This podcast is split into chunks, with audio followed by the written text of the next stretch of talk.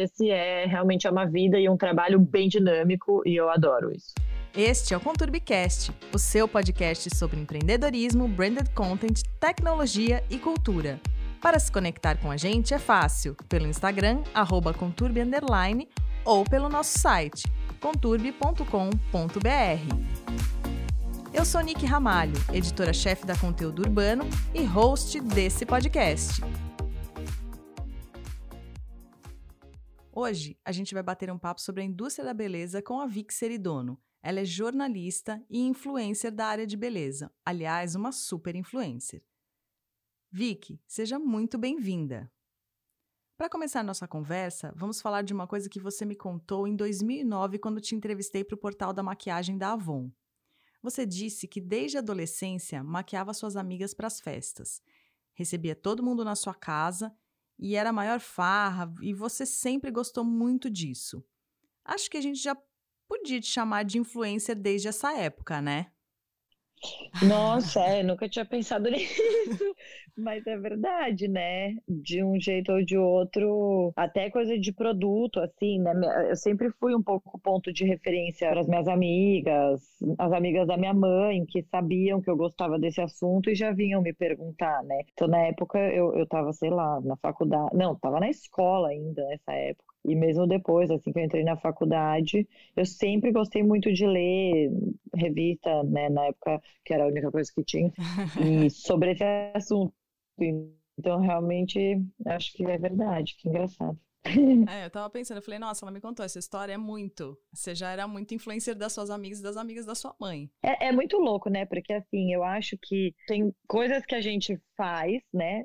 Que é o nosso jeito e tal. E aí tem as plataformas. E muitas vezes você, quando casa esses dois, né, uhum. você vira ali uma coisa que na época não existia a plataforma. Então, provavelmente hoje, né, eu estaria usando o Instagram e fazendo conteúdo, sei lá, desde que eu deve, provavelmente teria uns 12, 13 anos, né? Exatamente. Porque eu já né, gostava, fazia e, e simplesmente hoje em dia acho que até as pessoas começam mais cedo porque você tem ali a plataforma, né, para compartilhar. Você tem todas a... faltava isso. Não, na, na, nossa época não tinha nada, né? nada. A gente nada. se virava com as revistas, né? Total. Ainda falando nesse assunto de influencer, quando você acha que o jornalismo começou a dividir espaço com as blogueiras e influencers? É, então, é muito engraçado, né? Assim, eu, eu penso muito sobre isso e eu acho que pela minha condição, né, de jornalista que tem um blog há 13 anos, que é muito tempo, uhum. e que e aí acho que por eu ter o blog há tanto tempo e eu sempre fui manter, me mantendo ativa nesse mundo de criar conteúdo digital, eu fui entrando em todas as plataformas que apareciam. Eu acho que isso é uma vantagem e é, é muito interessante ter visto tudo acontecer. E eu sempre participei muito dos dois lados e conversei muito com pessoas dos dois lados. E era muito interessante, assim, no começo, hum. quando, né, quando começou a ter blog, que foi o primeiro momento, assim, né, que os blogs eram diários pessoais e aí de repente os blogs começaram a virar ali veículos. Eu lembro, né, na época primeiro tinha mais os blogs de moda Sim. e foi aquela época que daí os blogs de moda começaram a fazer cobertura de São Paulo Fashion Week, Fashion Rio uhum. e aí uhum. tinha os sites tinham as revistas e antes era só isso. Eu lembro muito dessa época, que foi a época, até eu comecei a trabalhar como jornalista, a primeira coisa que eu fiz foi em 2005, né? Foi maio de 2005 foi quando eu comecei a trabalhar no Chique, ah, no site da Glória Calil. É. Só que os é, 2001, 2002 e 2003 e até um pouquinho de 2004, eu trabalhava no São Paulo Fashion Week porque eu tenho uma tia que tem uma assessoria de imprensa, que é a MKT Mix, hum. e a, a Tânia, na verdade, era casada com o primo da minha mãe, enfim, chamo de tia, mas é, mas é super próxima, e aí eu fui assistir um desfile, que eu tinha convite, e aí encontrei com ela, ela falou, ah, vocês não querem ficar, eu tava eu e minha irmã, fica aqui me ajudando, imagina, eu tinha 15 anos, E eu amava aquilo tudo, né? Eu já, assim, era, adorava moda, adorava tudo aquilo. E, e foi uma experiência incrível. Então, assim, eu, eu vi o, São Paulo Fashion Week de um jeito que, assim, mudou muito. E, e acompanhar essa evolução toda. Então, quando começou a ter a coisa do blog, hum. já tinha... Aí começou meio que essa disputinha, né? De... É do jornalista com o blogueiro, e é uma coisa meio uma arrogância, né? Acho que humana, não dá para julgar. Eu nunca julguei assim os jornalistas. Eu acho que essa sensação de você ao mesmo tempo é, tá ameaçado, mas você fala, meu, isso aqui é uma coisa, assim, é muito, não é profissional, isso não é estruturado, isso é uma bobagem, né? Então acho que tinha muito essa, essa primeira impressão. Sim. E a gente também via muito o que estava acontecendo lá fora, né? Virou literalmente essa guerrinha, assim, e isso aconteceu em todas as etapas é muito engraçado. Porque daí depois, quando as pessoas que eram de blog se estabeleceram, né, hum. né, e passaram a ser respeitadas e tal, e mesmo, sei lá, fotógrafos de street style versus fotógrafos. De ensaio, né? né? Exato. Isso também aconteceu. Só que aí, toda vez que uma, uma classe nova surge, a antiga fica meio assim. Aí a pessoa, né, as pessoas se estabelecem, todo mundo começa a conviver em harmonia, entende, não, é, realmente fazem um trabalho que é super bom, é válido, é relevante, Exato. ok, tá bom, a gente vai aceitar, tá? é, e aí vem uma nova, porque sempre vai ser assim, e, vai continuar sendo, porque é isso, aparece uma plataforma nova, vai aparecer as pessoas que povoam aquela plataforma nova, né? Exatamente. E aí continua acontecendo. Então eu lembro quando a, coisa do street style, das influências, que daí começou a ser influencer mesmo, que era coisa de heavy Instagram. Exato. As pessoas que tinham blog falavam, ai, mas isso é muito sem conteúdo. A pessoa, imagina, nem tem um blog, não escreve, não, não traz um pensamento, ela só fica usando roupa e postando o look. Então, é, é a pessoa que já tinha, vai, sofrido ali o preconceito para ser aceito no establishment, estava fazendo a mesma coisa, é muito louco.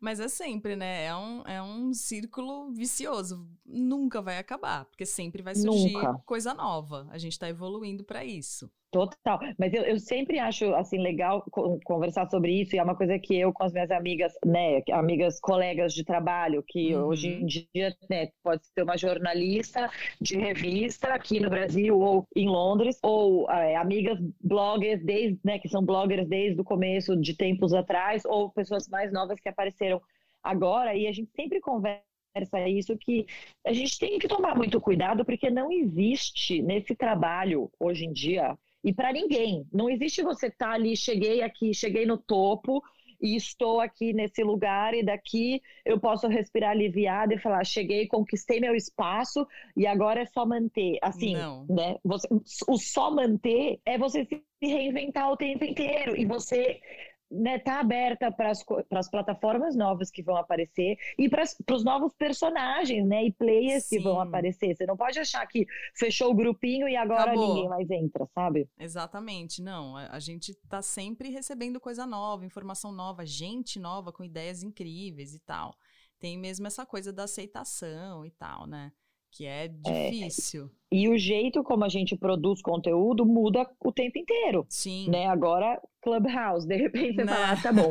Já tem, tipo, 500 coisas para fazer, né? Entre é blog, é Instagram, no Instagram é o Stories, é o Reels, o, o IGTV, o feed, os DMs. Assim, é, é, é, um negócio que não tem fim, não tem né? Fim. O vídeo no YouTube e sei lá o que.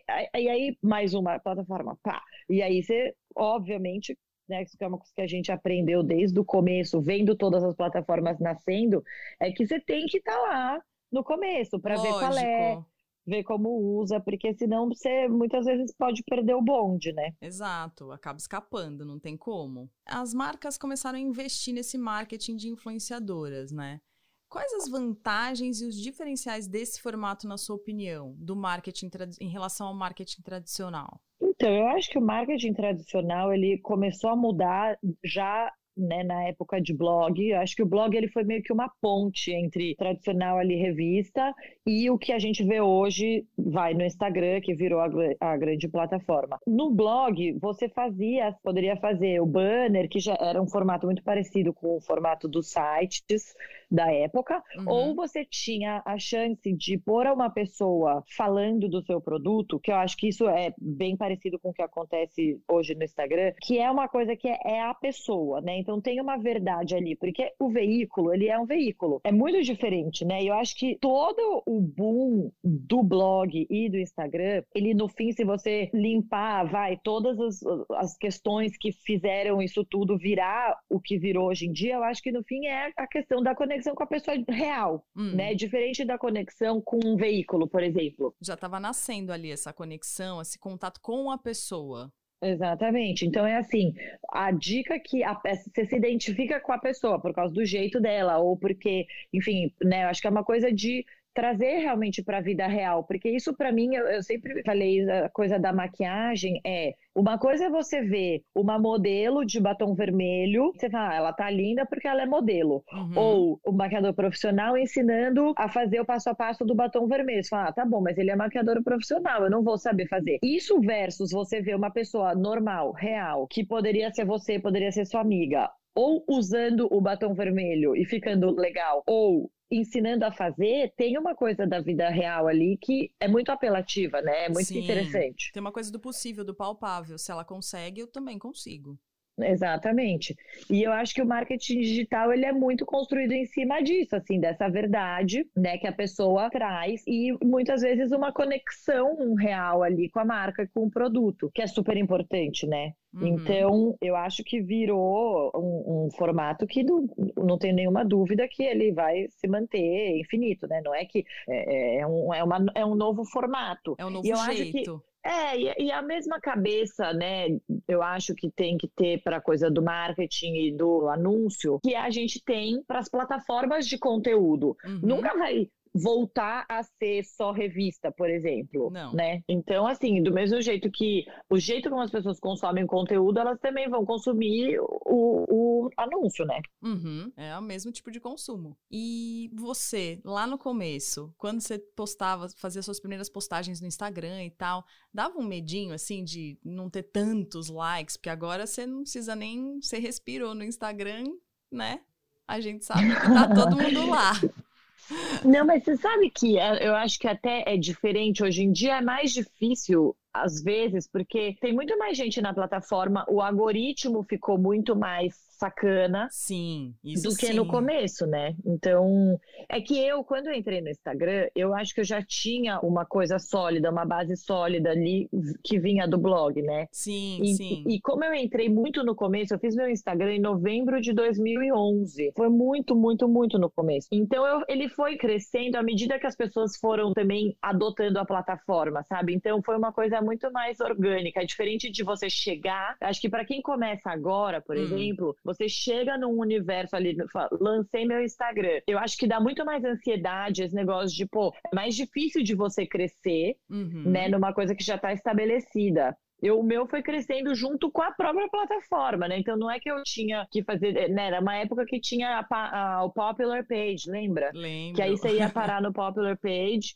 e aí ganhava um monte de seguidor. Hoje em dia tem lá o Explore, mas é completamente diferente, né? Sim. né? Muito diferente. E as marcas, como, como elas chegam em você? Como você recebe essas propostas? E o que você faz quando a marca não tem a ver com o seu trabalho, com a sua personalidade? Como você lida com isso? Então, eu tenho uma agência. Na verdade, eu, o meu caso ele é até um pouco diferente do que aconteceu com a maioria das meninas, das minhas amigas, que começaram um blog na mesma época que eu, né? Que daí tem essa, essa semelhança de ter começado desde sempre nas plataformas e tal. Como eu tinha no meu trabalho na Vogue, eu não podia monetizar o meu blog. Hum. E isso foi bem na época que começou realmente a crescer a coisa de publicidade em blog. Acho que foi, foi o primeiro momento assim de solidificação né, do, do hum. marketing digital. Então, isso foi quando eu virei editora de beleza da Vogue, que foi em 2013. Tá. Antes disso, eu já tinha meu blog, né? Eu fiz meu blog em 2007. É. Lá por, sei lá, 2010, hum. 2009, começou a ter coisas. Então eu lembro que eu fiz assim, eu fiz uma ação com a Rexona, que eles pagaram a mudança do meu layout, um design novo para mim. Eu hum. escolhi o designer, a gente fez a mudança toda, tipo, do visual, e eles só tinham lá um selo por um mês. Então começou a ter coisas assim, ah. lá por 2009, mas era muito pouquinho, era muito pequeno, era assim, marcas mais ousadas ou que tinham pessoas que já tinham uma cabeça mais, tipo, vamos explorar essa coisa nova que tá nascendo. Hum. 2008, 2009, começou um movimentinho ali e aí eu fiz coisas bem pontuais porque era super pouco que rolava. Em 2010 eu virei editora de beleza da Vogue e aí eu não podia mais fazer nada comercial com o meu blog por conta de compliance da Condé Nast. Uhum. E esse foi o momento que realmente o negócio de publicidade em blog começou a ficar mais oficial, assim, sólido, como uma opção real para as marcas e começaram a ter várias campanhas e tal. E aí eu não podia fazer mais nada. E foi assim,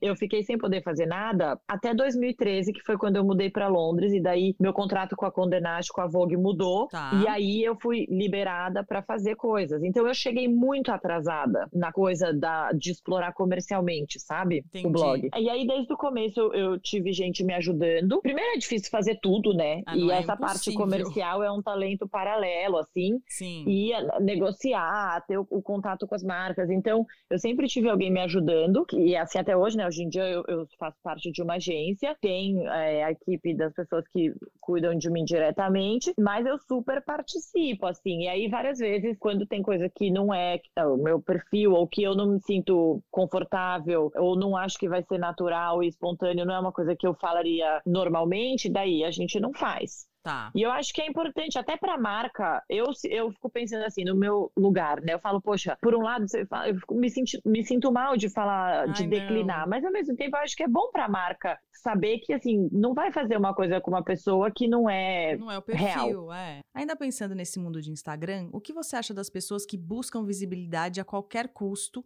os chamados biscoiteiros da rede?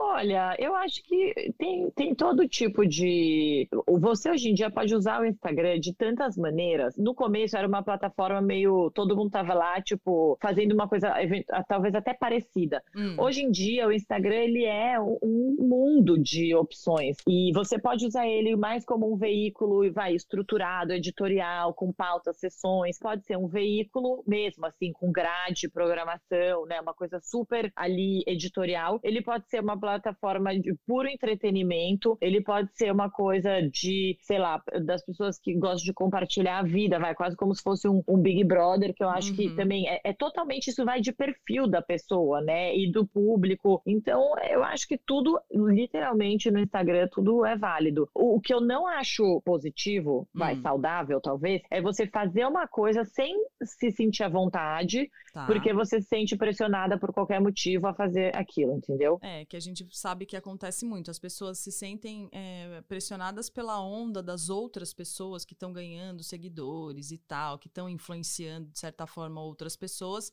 Ah, eu preciso ter, eu preciso fazer. E nem sempre funciona porque é isso que você está falando. Ela não se sente à vontade, não tem nada a ver com ela. Exatamente. Ou ela vai é, depois isso vai voltar, né, para azucrinar a pessoa em forma de uma ansiedade, né, porque você está ali saindo da sua zona de conforto de um jeito que talvez não seja sustentável a longo prazo. Sim. E aí eu acho que tem uma outra coisa também que é super importante. Existiu é. um momento, de fato, onde número era tudo, uhum. né? E, e, especialmente número de seguidor. E era meio que a única métrica que o, também o Instagram dava. E assim, esse mundo todo é muito novo, né? Então as coisas, tudo é um grande experimento né? Sim. A gente não tem uma, uma fórmula. fórmula. pronta, a gente não tem um, isso aqui é o que funciona. E a plataforma ela é muito viva, ela vai mudando. Hoje em dia, todo mundo já sabe, já se fala muito disso, que número, especialmente de seguidor, não significa muita coisa. Então, assim, o, o importante é você saber que vai ter oportunidade para você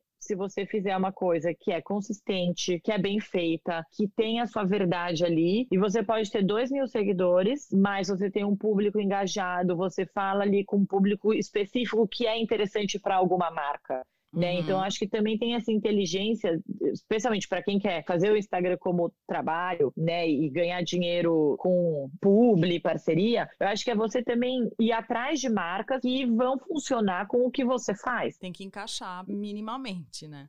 Exato. E hoje em dia tem de tudo. Tem, tem, né, tem marcas que também são pequenas ou que são novas, que querem crescer. Então você vai achando ali a, a, onde funciona, onde clica. E no fim é um ganha-ganha, né? Porque Sim. daí você tá oferecendo para marca que também é pequena e você também é pequena, mas aí dá, dá certo, né? E às vezes você pode ser pequeno e chamar a atenção de uma marca grande, porque é uma marca grande que quer fazer coisas com uma, um público que é bem o público que você atinge. Sim. Então tem de tudo. Tem oportunidade para todo mundo, né? Total. Você sempre, né, gostou de beleza, a gente sabe, e você ficou aquele tempo de editora da Vogue sem poder fazer nenhum publi, sem fazer nada. Mas você faz, continuava fazendo tutoriais, fazendo suas coisas com produtos que você curtia. Você ainda faz isso?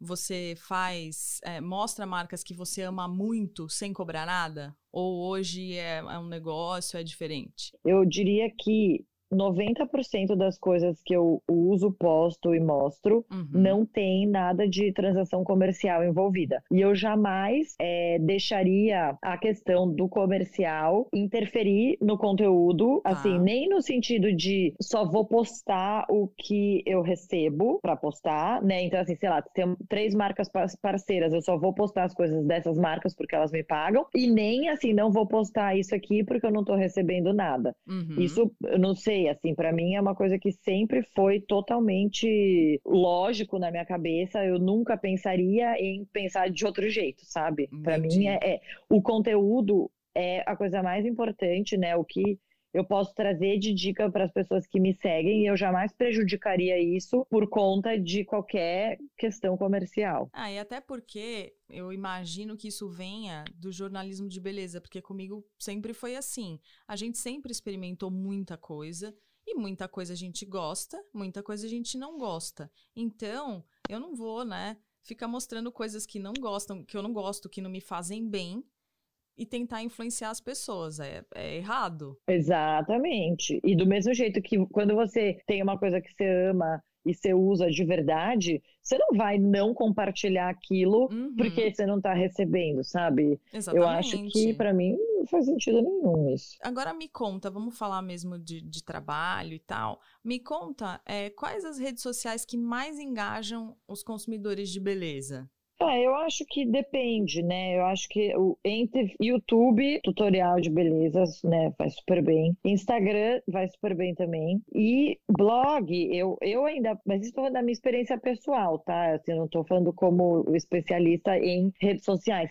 Tá. Para mim, o blog ainda é super importante, porque eu gosto de fazer né, um, um texto que vai um pouco mais profundo, do- de coisas que eu não conseguiria falar numa legenda de Instagram, eventualmente Tá. né? Tem assuntos que dá, que você resolve ali numa legenda de Instagram, sim, ou você vai resolver num vídeo. Mas eu até penso em mim co- consumindo conteúdo, eu sou muito mais de ler do que assistir vídeo, por exemplo. Sim. Então, mesmo nos vídeos, a gente tem ali um texto que vai junto com o vídeo no post, no blog, que fala ali um resumo do que a pessoa vai ver no vídeo, porque eu, particularmente, prefiro ler isso do que assistir o vídeo. Então, eu acho que são maneiras de consumir conteúdos que são diferentes, sabe?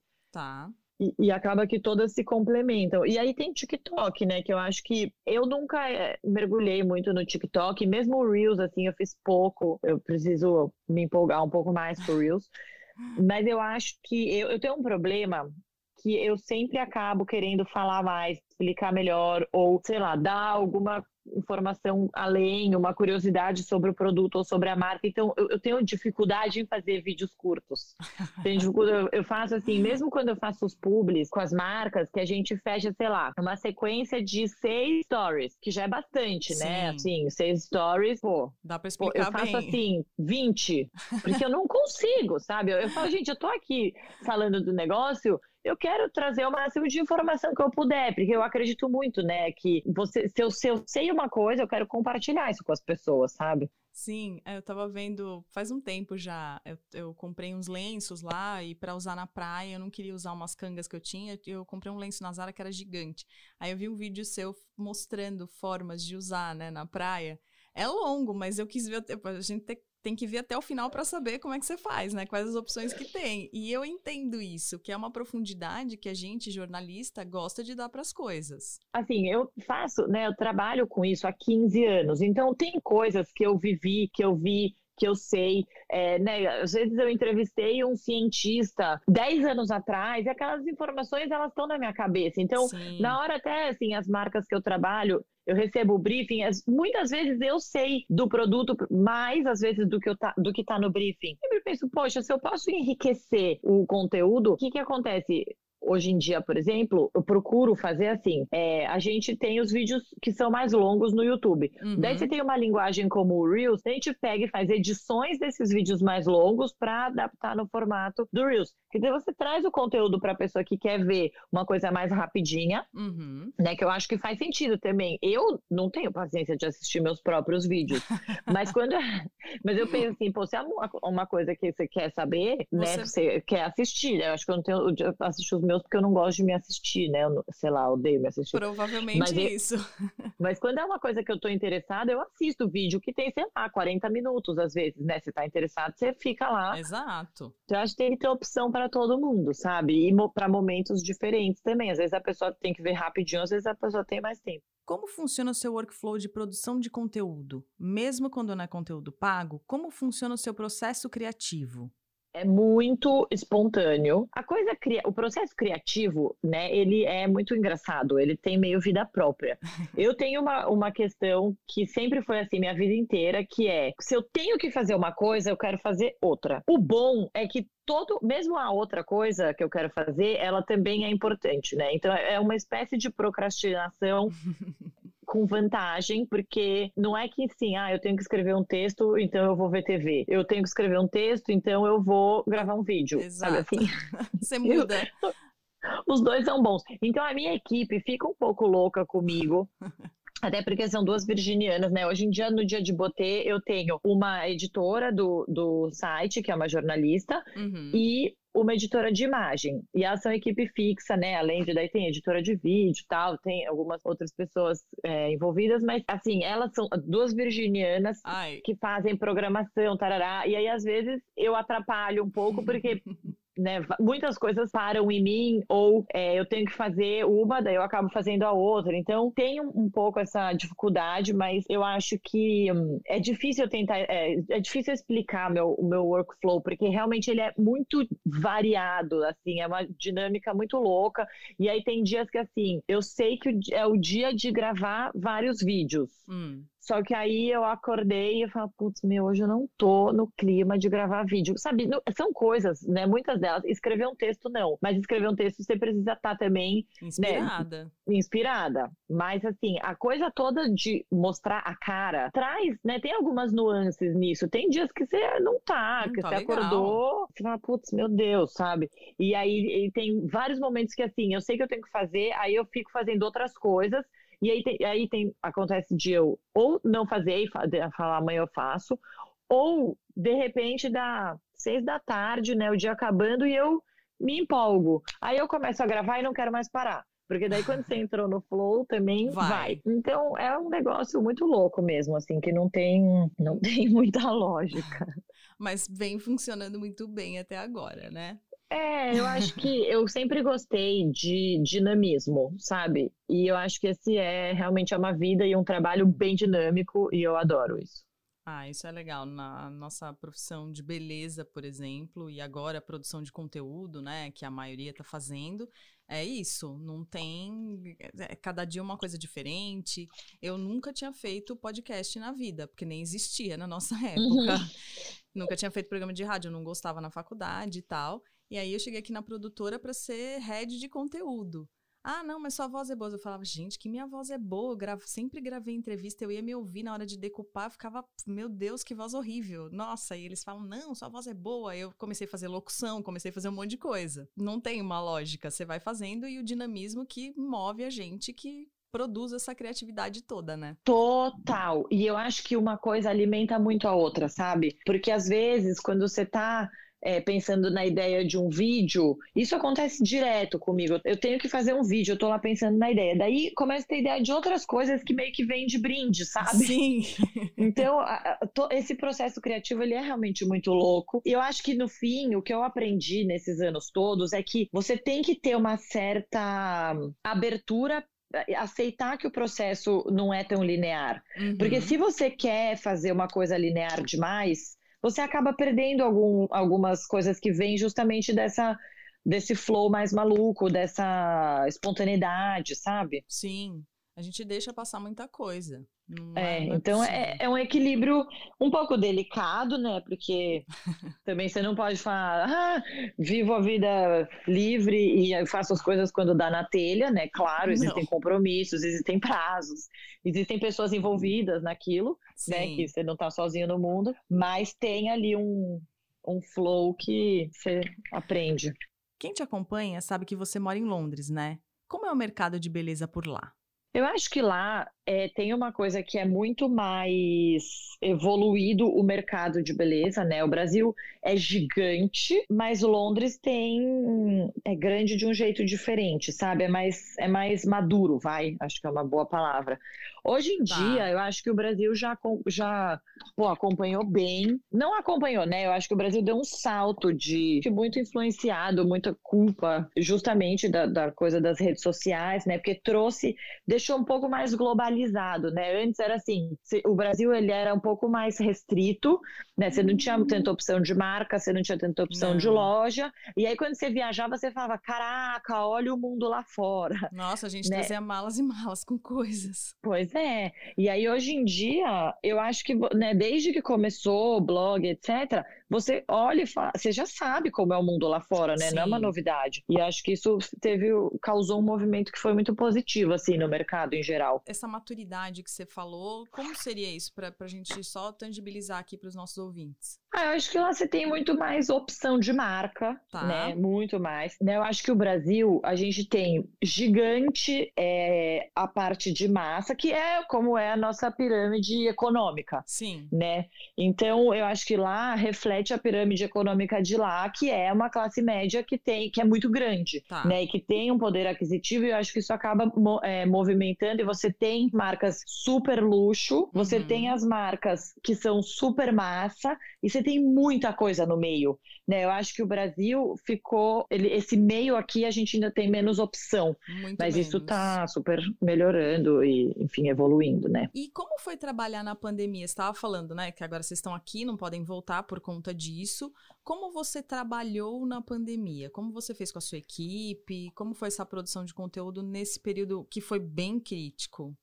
Então, engraçado, né? Mas mudou. A única coisa que mudou para mim foi que eu tava em casa e não viajando que nem uma louca e com uma rotina insana que não, né, cada hora eu tô num lugar. Antes era assim, putz, tô em trânsito, tenho que resolver um monte de coisa, mas eu tô aqui numa press trip e eu tenho que tá na press trip, né? Então, assim, não é que você tá viajando de férias. Exato. Tá na press trip. Então, você tem o, o evento o dia inteiro da press trip. Você passa o dia inteiro fazendo as coisas e daí depois você tem, tipo, uma hora no quarto entre terminar as coisas da, da programação do dia e, e no jantar. E aí tem que resolver tudo que não, né, que você não fez durante o dia. Então, de repente, eu tava, assim, super disponível, hum. que foi bem bom, assim. Sua equipe pra... agradeceu. É, elas até ficaram um pouco loucas no começo, porque de repente era eu aparecendo assim, que nem louca. eu acho que também foi, foi um, um, um super desafio, né, para todo mundo, de entender o que, que é relevante no momento, né? Mudou muito os assuntos, uhum. mas eu acho que a gente foi bem, assim. Como as marcas se portaram com a produção de conteúdo? Elas começaram a produzir mais porque estava todo mundo em casa, então vamos vamos entreter as pessoas. As marcas também tiveram que aprender a navegar. Acho que vários formatos que antes não aconteciam muito, tipo live, né? Bombou. Uhum. E, e também de, de você calibrar um pouco qual que é o assunto, né? Então, sei lá, por exemplo, eu tenho feito muito mais conteúdo com as marcas de beleza relacionados a skincare do que a maquiagem. Ninguém mais quis fazer campanha de batom, por exemplo, porque tá todo mundo usando máscara, entendeu? Não Exato. faz sentido. Então, acho que te, teve esse ajuste. Acho que a live foi realmente o grande estrela, assim, né? Como coisa diferente e nova que apareceu. Vicky, se você pudesse dar três dicas para quem está começando na área do marketing digital, que já vem rolando desde a época dos blogs, o que você diria? para a marca é assim, não não vai pelo caminho fácil, né, de olhar só número, que dá mais trabalho, você tem que fazer uma pesquisa mais aprofundada, né, entrar, ver aquela pessoa, não é só jogar num programa ali no computador que vai te falar quem são as pessoas ideais para você fazer a campanha baseado em número, engajamento e quem é o perfil, né? Acho que você tem que olhar, fazer um trabalho mais cuidadoso de curadoria dos parceiros. Eu acho que para a pessoa é muito isso, assim, de você encontrar sua voz, encontrar a sua verdade, o que que é o, o que você realmente gosta de falar, né, para você fazer um negócio que seja sincero, real, bem feito feito, tá. que vai engajar e assim, sem se preocupar e sem com número crescer e sem achar que o único sinal de sucesso é você ter números. E existem marcas para você trabalhar que vão ser o perfil perfeito para você. Então acho que às vezes essa marca pode não te encontrar, vai você atrás, sabe? Procura, entre em contato. Eu acho que o Instagram super permite, né, esse, esse contato direto também. Ah, legal. E vi que pra gente terminar, a gente sabe, como jornalista de beleza, a gente sempre foi vitrine da beleza que a gente escrevia, que a gente faz vídeo, enfim. Você se sente às vezes escrava disso? Ter sempre que estar arrumada? Zero. Eu, na verdade, assim, eu já tenho um uma, um perfil, né, uma estética, sei lá, mais natural. Eu nunca fui muito montada. Sim. É, eu adoro me arrumar, adoro me emperuar, adoro me arrumar para sair e tal, mas isso para mim é, é, a diversão, não é a regra, sabe? Eu tenho um mínimo que eu gosto de fazer que eu me sinto bem, mas eu faço isso muito mais para mim, sabe? Pro meu bom humor. Quando eu me olho no espelho, eu quero me sentir bem. Então, assim, por exemplo, se eu tô com uma espinha, hum. mesmo que eu não vá sair de casa e mesmo que eu não vá gravar nada, eu ainda assim vou passar um corretivo, porque eu gosto de, assim, sabe, você passou na frente do espelho, falou, tá, tá tudo bem. É, eu acho que é, é legal a gente fazer esse exercício. Até o vídeo que eu gravei no YouTube dessa semana foi justamente falando desse, desse exercício de encontrar o mínimo do mínimo que você né, precisa ali para se sentir bem. Que acho que as pessoas estão realmente usando menos maquiagem e tal. O cabelo, mesma coisa, né? Assim, eu tô nesse processo de reencontrar meus cachos, daí, óbvio, fiz esse dia, foi muito legal, hum. mas assim, não, não é uma coisa que eu já consigo fazer sozinha, né, e eu fico pondo a mão, desmonta tudo, então não é que dura também o dia inteiro, mas eu tô aprendendo e eu não me sinto presa a nada, não me sinto escrava de nada, mesmo essa coisa do cacho, assim, é, aí outro dia eu tava depois que eu postei essa foto, eu pus alguma coisa que eu tava com o cabelo preso, daí alguém já falou assim, ué, cadê os cachos? Eu, tipo, ué, eu arrumo um dia de um jeito e um dia do outro, sabe? Não, ah. Mas, é, eu me sinto zero presa, assim, ah. zero escrava. Não, isso que é bom, isso é legal. Obviamente que tem dias que você acorda e você não tá se sentindo bem, você não tá se sentindo bonita, e Sim. tem dias que você tá. E para mim, o que eu sempre é, gostei da maquiagem, da beleza em geral é que é uma eu vejo como uma ferramenta para te ajudar a se sentir mais bonita, porque eu acho que a autoestima, ela realmente faz milagres, né? E não é uma Sim. coisa fútil. Não. E, e é um fato que se você tá se sentindo melhor, a sua autoestima tá melhor e isso traz um efeito em cadeia, né? Então, isso é o que eu acredito, não acho que é para ser uma escravidão. Vicky, amei nosso papo. Maravilha, muito obrigada, adorei o convite, adorei o papo também. Tô ansiosa já para ver quando for ao ar. Tá bom, então. Obrigada, Vicky. Obrigada a você, Nick. Beijo. Beijo, tchau. Você ouviu mais um episódio do ConturbiCast, o seu podcast sobre branded content, empreendedorismo, tecnologia e cultura. Para se conectar com a gente, é só seguir conturbi no Instagram ou acessar nosso site conturbi.com.br. Espero você no próximo episódio. Até lá!